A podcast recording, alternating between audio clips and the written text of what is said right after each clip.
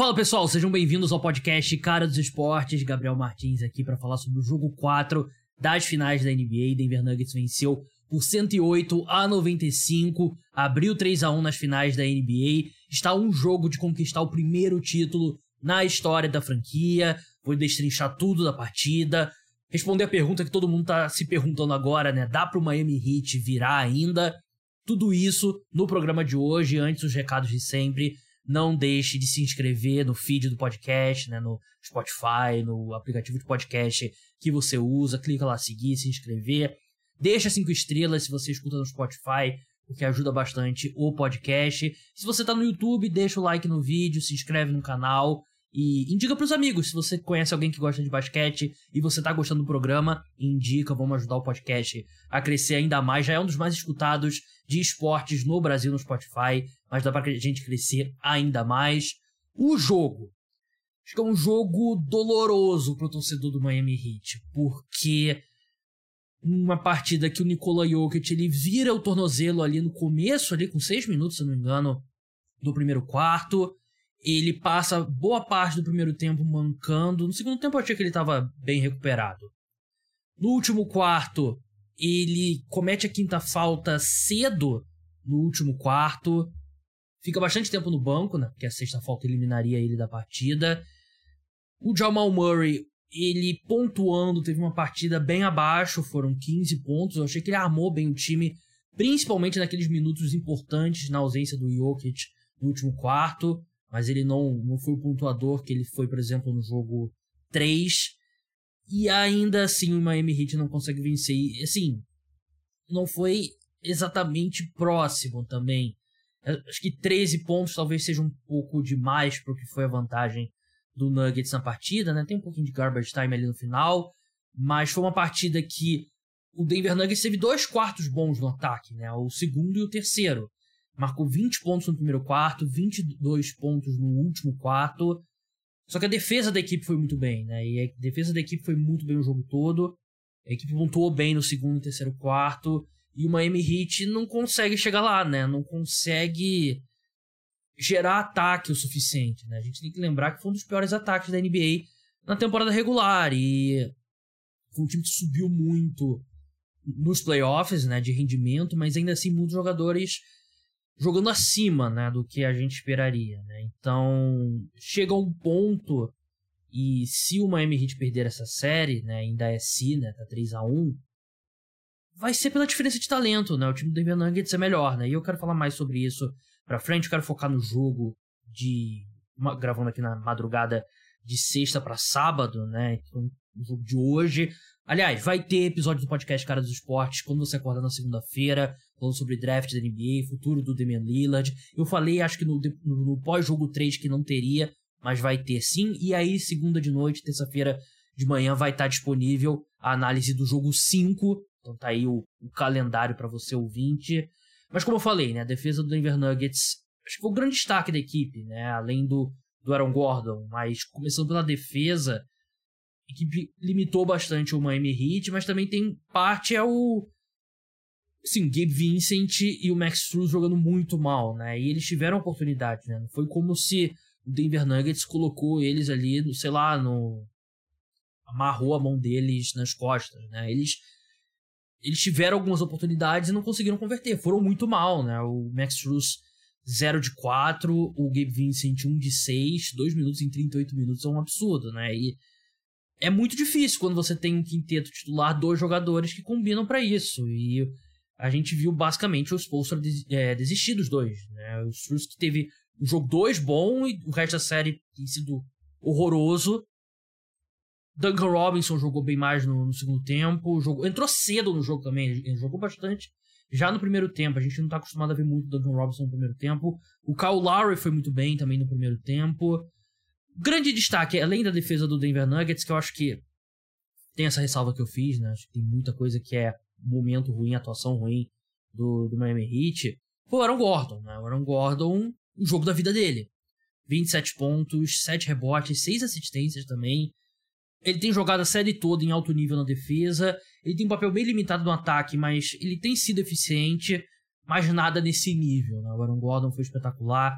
3 de 4 da bola de 3, isso não vai se repetir, mas foi um baita aproveitamento, atacando a cesta e encontrando bons passes. Foram assim, seis assistências, mas não foram todos passes simples, né? Teve algum, teve um passe específico, se não me engano, no segundo quarto, que, porra, parecia que o, o Jokic, meio que por osmose ali, passou um pouco da habilidade dele como passador pro Aaron Gordon. Ele é um cara que, quando ele chegou do Orlando Magic pro Denver Nuggets, era um consenso. Ah, ele é o cara perfeito para jogar com o Jokic. E tem um outro consenso que eu quero falar nesse elenco do Denver Nuggets também, mas normalmente esses, esses consensos na NBA não dão muito certo. Esse deu, né? O Aaron Gordon, ele evolui a cada ano. Ele, claro, ele não é o cara que você selecionou com a quarta escolha geral, se você é o Orlando Magic. Mas ele é o, a terceira opção nesse time. E ele é bem qualificado para fazer isso, né? Ele marca muito bem o Jimmy Butler, faz o Jimmy Butler trabalhar bastante. E é legal ver ele ter um momento como esse ofensivo, né? Aparecendo um pouco mais. Porque eu, eu sinto que. Eu vim elogiando ele nos podcasts, né? Mas eu acho que ele não recebia tanto destaque. Primeiro, porque o, o time é o Nikola Jokic e o Jamal Murray, né? E segundo, porque ele se destaca mais na defesa, né? É mais difícil quantificar o desempenho do jogador na defesa, né? Mas eu achei que foi bem legal. Outro cara foi o Bruce Brown. E eu falei sobre consenso, né? O Bruce Brown foi outro que quando ele assinou com, o David Nuggets, eu tô puxando o contrato dele aqui, porque eu não lembro. Quero falar o, o valor direitinho para vocês. Ele assinou um contrato de dois anos, 13 milhões de dólares, e o último ano é uma opção dele, ele pode exercer ou não, ele não vai exercer. Todo mundo falou, porra, baita contrato. Bruce Brown por basicamente um ano, 7 milhões e meio, foi um steal. E eu lembro perfeitamente quando teve a janela, quando abriu o mercado de free agents na última off-season da NBA, que aliás vai ter podcast também nessa off-season, podcast não acaba junto com a temporada da NBA. Eu lembro que eu elogiei bastante a contratação, como foi todo mundo, e a minha análise era, se o arremesso de três dele é a evolução for real, porque ele, ele arremessou muito bem na segunda metade da última temporada com o Brooklyn Nets, né? E a minha análise era, se, ele, se, se essa evolução for real, foi um baita roubo do, do Denver Nuggets, né? Conseguiu um cara por um valor muito abaixo do que deveria ter assinado. E foi exatamente isso, né? Ele teve 21 pontos, 3 de 5 de 3, 8 de 11 arremessos de quadra. Ele... Teve alguns momentos que ele iniciou o ataque do Denver Nuggets também. Tem sido muito importante, até porque o Michael Porter Jr. veio muito mal, né? Jogou 23 minutos mal na defesa, mal no ataque, continua aquela coisa que eu falei no último podcast e no penúltimo podcast também. Tem alguns momentos que ele lembra o Ben Simmons, e não é nem o Ben Simmons do Sixers, é o Ben Simmons do, do Brooklyn Nets. E a gente viu o Michael Malone. Teve uma sequência do, do Michael Porter Jr. no segundo tempo, quando ele, ele volta com o time, né? Ele primeiro, primeiro tempo ele errou bandejas, assim, coisas simples, né? E ele terminou com 11 pontos porque ele conseguiu algumas enterradas, ele cortou bem em direção na cesta, vamos ser justos também. Mas ele errou ali algumas rotações defensivas bem simples. Na hora o Michael Malone tirou ele, colocou o Bruce Brown.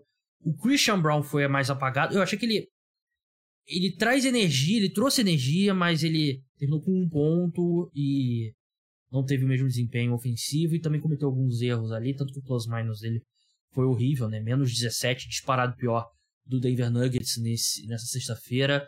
Mas o Bruce Brown foi, veio muito bem do banco e preencheu esse espaço que o Michael Porter Jr. tá deixando, né? O Michael Porter Jr. jogou bem no jogo 1 e o resto da série foi muito mal, né? E do lado do Miami Heat, é, puxa a sardinha aqui pro meu lado, quem escutou o último podcast sabe, né? Eu aconteceram algumas coisas que eu tava esperando e que eu falei naquele programa. Tive muito mais Duncan Robinson em quadra e muito mais Kyle Lowry também, né? Mas principalmente Duncan Robinson, terminou com 25 minutos, 12 pontos, a maioria deles na reta final, ele foi muito bem no jogo. E o Duncan Robinson evoluiu muito, né? Porque ele não é mais só arremessador, ele tá com mais confiança para botar a bola no chão, ele teve três assistências, teve roubo de bola, ele criou mais, ele tem um jogo de floater dele, né? Que é aquele você vai com uma mão só, joga a bola para cima, né? Pra bola flutuar. Por isso que o floater, floater é. Float é flutuar em inglês. Ele. Ele melhora o ataque do Miami Heat, né? E ainda mais num dia que o Gabe Vincent e o Sul são tão mal, ele espaça melhor a quadra, ele dá mais opções, ele cria um pouco também como ele tá evoluindo, né, como eu falei, né? E assim, mesmo quando o Gabe Vincent e o Max Cruz estão jogando bem, ele acrescenta algo. E quando ele os dois estão horrorosos, ele mudou o ataque do Miami Heat. Né? Ainda não foi suficiente, o time fez 95 pontos, né? Mas o time funciona muito melhor com ele. E na defesa, o Miami Heat faz muito aquilo de esconder, né, o Duncan Robinson com marcação em zona, sempre quando ele entra em quadra. E uma coisa que eu falei no último podcast, eu quero ver o Heat tentar jogar a defesa normal, homem a homem com Duncan Robinson. Vamos ver como é que eles se seguram, porque claramente o Miami Heat não se sente confortável em jogar muito tempo com a zona, né? Porque contra o Jokic, contra um time inteligente como o Denver Nuggets, tem que ser alguma coisa ali para mudar de vez em quando. Faz uma sequência ali com algumas defesas diferentes para tentar tirar o Denver Nuggets do ritmo. Porque se você jogar o jogo inteiro, o Denver Nuggets ele vai vai deitar e rolar, porque eles, eles vão entender, eles vão ler bem o Jokic, jogadores mais inteligentes da NBA, e não vai funcionar. É, é aquela coisa, né? Por que, que o, o, avião não é feito do material da caixa preta, né? No, não dá para jogar o jogo todo de zona, né? E eu achei que ele segurou bem as pontas. Ele não é um bom defensor, o Duncan Robinson, mas ele segurou bem e o, o que ele faz de melhor no ataque eu acho que compensa. Do lado do Kyle Lowry, é, ele foi muito bem no primeiro tempo, no segundo nem tanto. Eu achei que o Denver Nuggets fez ajustes. O que o Kyle Lowry fez um primeiro tempo muito bom, né? E o Kyle Lowry é um cara muito experiente, não vai sentir o peso de um jogo como esse. Terminou com 13 pontos, 7 assistências. E eu achei que os Nuggets tiveram.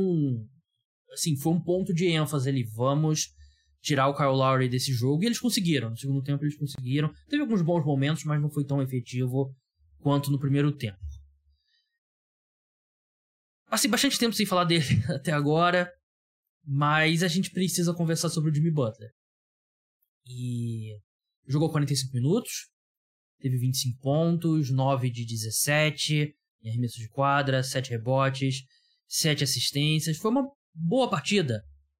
Mas esse time do Miami Heat não chegou na final da NBA por causa de boas partidas do Jimmy Butler. Chegou por causa de partidas fantásticas do Jimmy Butler. E eu volto, eu falei no jogo 1, falei no jogo 2, falei no jogo 3 e falo agora no jogo 4. Ele não tem a mesma energia para tomar conta da partida como ele estava fazendo antes, né? E acho que tem a questão da lesão dele que ele sofreu no Knicks. No Celtics, na, lesão, na série contra o Celtics, ele também não foi ultra dominante, né? Quando o Heat perdeu aqueles três jogos consecutivos, foi muito por conta da queda de rendimento do, do Jimmy Butler, né? E assim, ele precisou fazer muita coisa para esse time do Miami Heat chegar na final da NBA.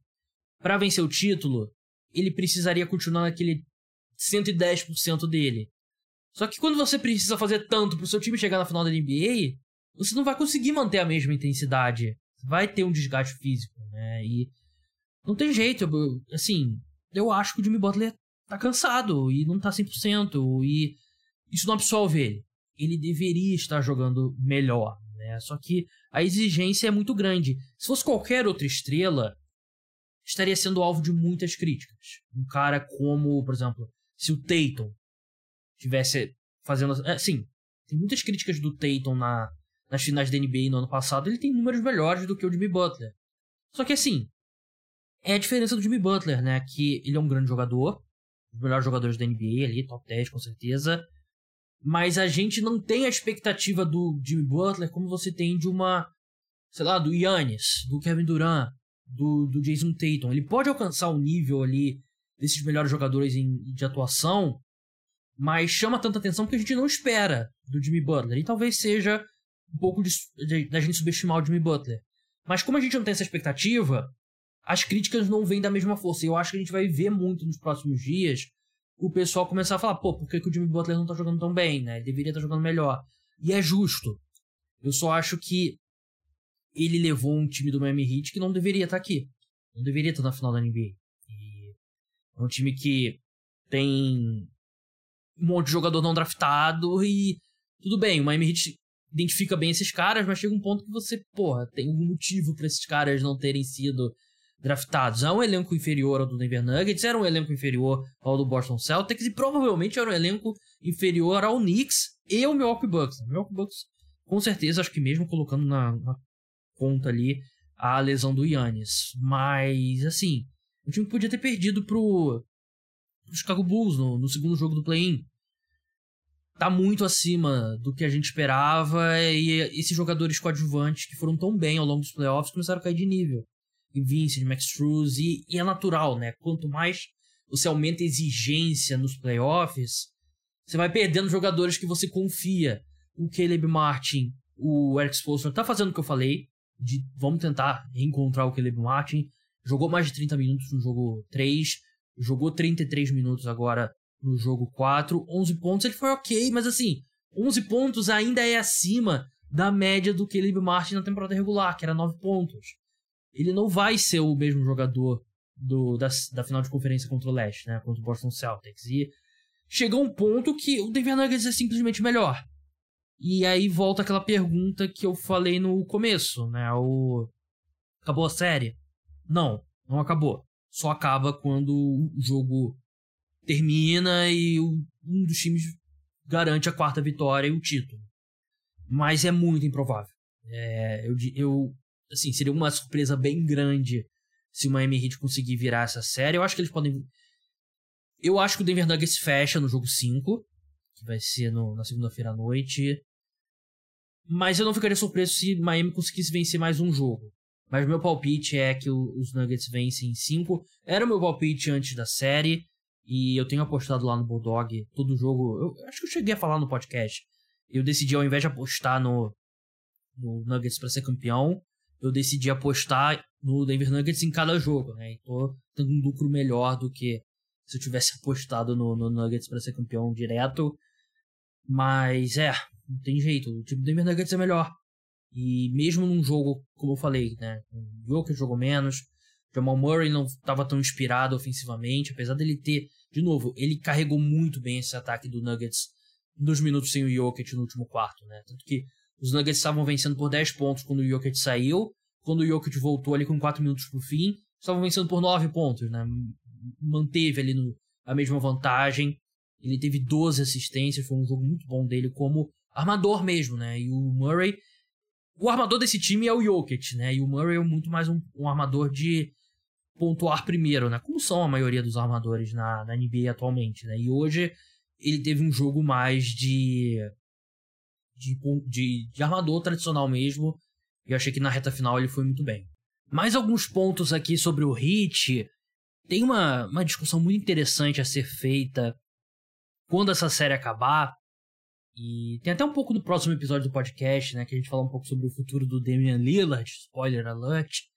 Mas pensando no jogo 5, o que, que a equipe pode fazer, é complicado, né? Porque se você lista aqui o que, que precisa, os pontos ideais para o Miami Heat vencer um jogo contra o Denver Nuggets, a gente teve dois hoje, né? Que foi a atuação abaixo do Jamal Murray e a atuação abaixo do Nikola Jokic, né? Os dois por motivos justos, né? O Murray tá com um problema na mão, né? Quem viu a foto, eu postei no Instagram, tá com um machucado feio na mão.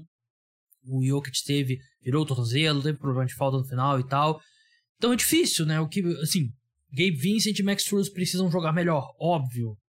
Jimmy Butler precisa voltar a ser o Jimmy Butler da série do Milwaukee Bucks, óbvio, né? E acho que tudo que o Spolster podia ter feito, ele meio que já fez. Eu não não sei se tem muito ajuste, né? Até mesmo a questão do Kevin Love tá jogando.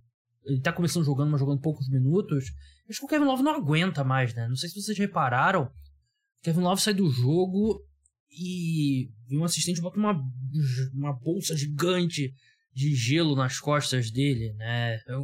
Já é um veterano, né? Um cara que já tem muitos minutos no corpo. Ele não aguenta mais, né? Então não sei, sinceramente, termos de ajustes aqui pro, pro Miami Heat acho que eles meio que fizeram tudo que eles poderiam, né? Além dos jogadores jogarem melhor, não sei se tem algum ajuste tático óbvio, né?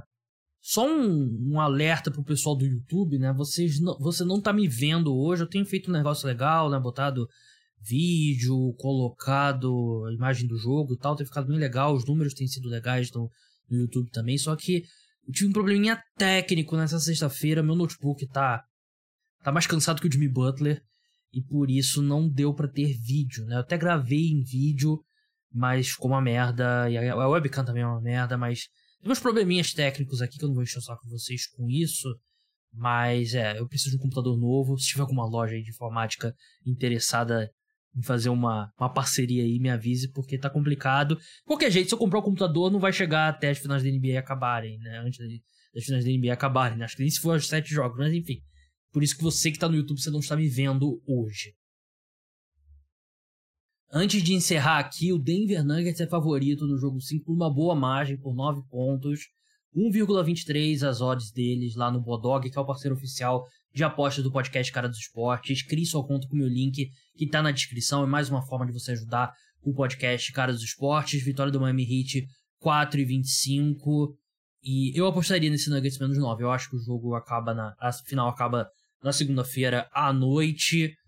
Pessoal, podcast Cara dos Esportes de NBA volta no domingo, como eu falei, né? O planejamento inicial não era ter episódio domingo à noite, segunda-feira de manhã, mas eu sei que vocês precisam aí para começar segunda-feira de manhã do podcast Cara dos Esportes, não quero, que, eh, não quero quebrar esse hábito. Vai ter o Leonardo Paglione, a gente vai falar sobre draft da NBA, vai falar sobre o futuro do Damian Lillard, a gente citou algumas trocas possíveis para ele. O programa tá bem legal, não deixe de escutar.